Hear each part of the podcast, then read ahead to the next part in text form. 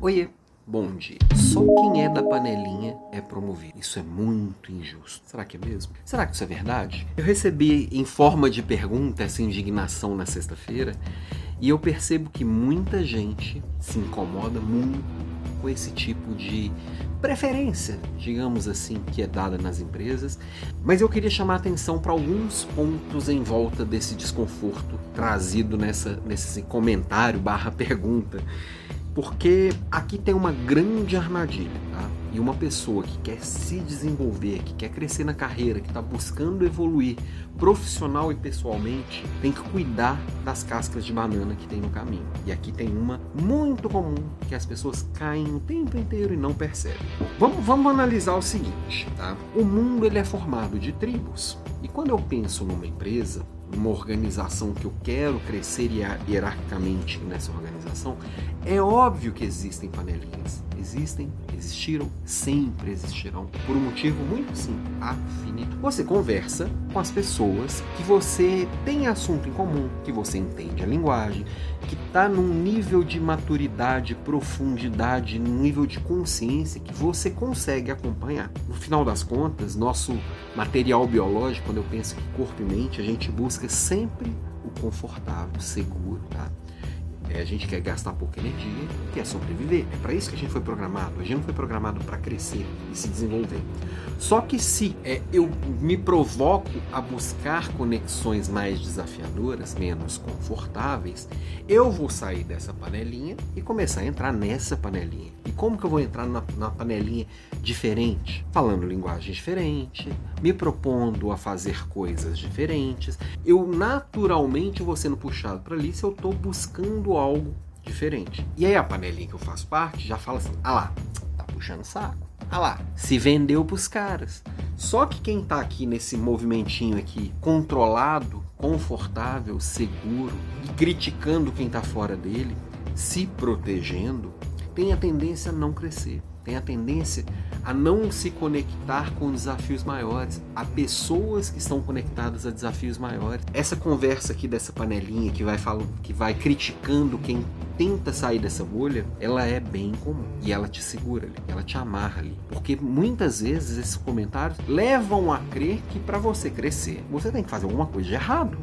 Você tem que puxar o saco de alguém, você tem que bajular. Não é isso.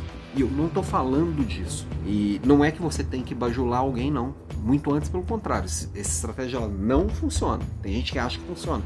Mas é porque acha que está vendo as pessoas que crescem fazerem isso. Não. As pessoas que crescem, muitas vezes, elas simplesmente elas estão se propondo a fazer coisas maiores, melhores, diferentes, mais desafiadoras. E com isso ela se aproxima das pessoas que já estão fazendo tudo isso. E aí quem olha de fora fala, ah lá, só cresce nessa empresa quem puxa saco. Será? Será que é isso mesmo? Ou será que é isso que você está querendo enxergar para justificar seu próprio fracasso? Para vencer o fracasso, para ter sucesso e crescer, você precisa se envolver com pessoas cada vez diferentes. Para fazer parte daquele grupo, você se precisa estar tá lá infiltrado lá entre os melhores. E isso não tem a ver com puxar saco, tem a ver com você se desafiar, enfrentar esse desconforto, ir lá aprender coisa nova, essa coisa nova se tornar natural.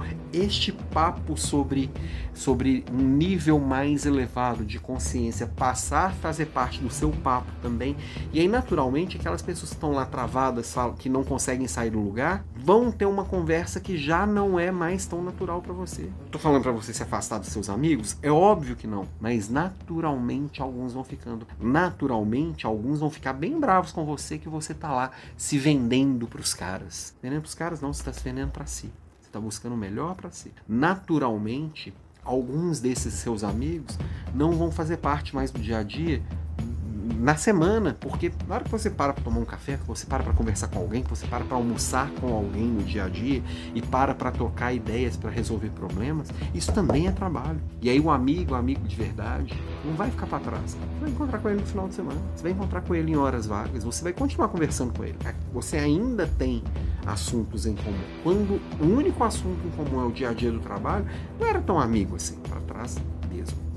Tá? Lembrando que essa semana é Bom, o assunto é bom e pode ser bem longo, Mas lembrando, essa semana nós temos o, o, a Leader Class falando de equipes de alto desempenho. Então, quarta-feira, às 6h47 da manhã, e já estão abertas as inscrições para o Líder de Elite número 3.0, terceira edição do desafio Líder de Elite, vai acontecer na semana que vem.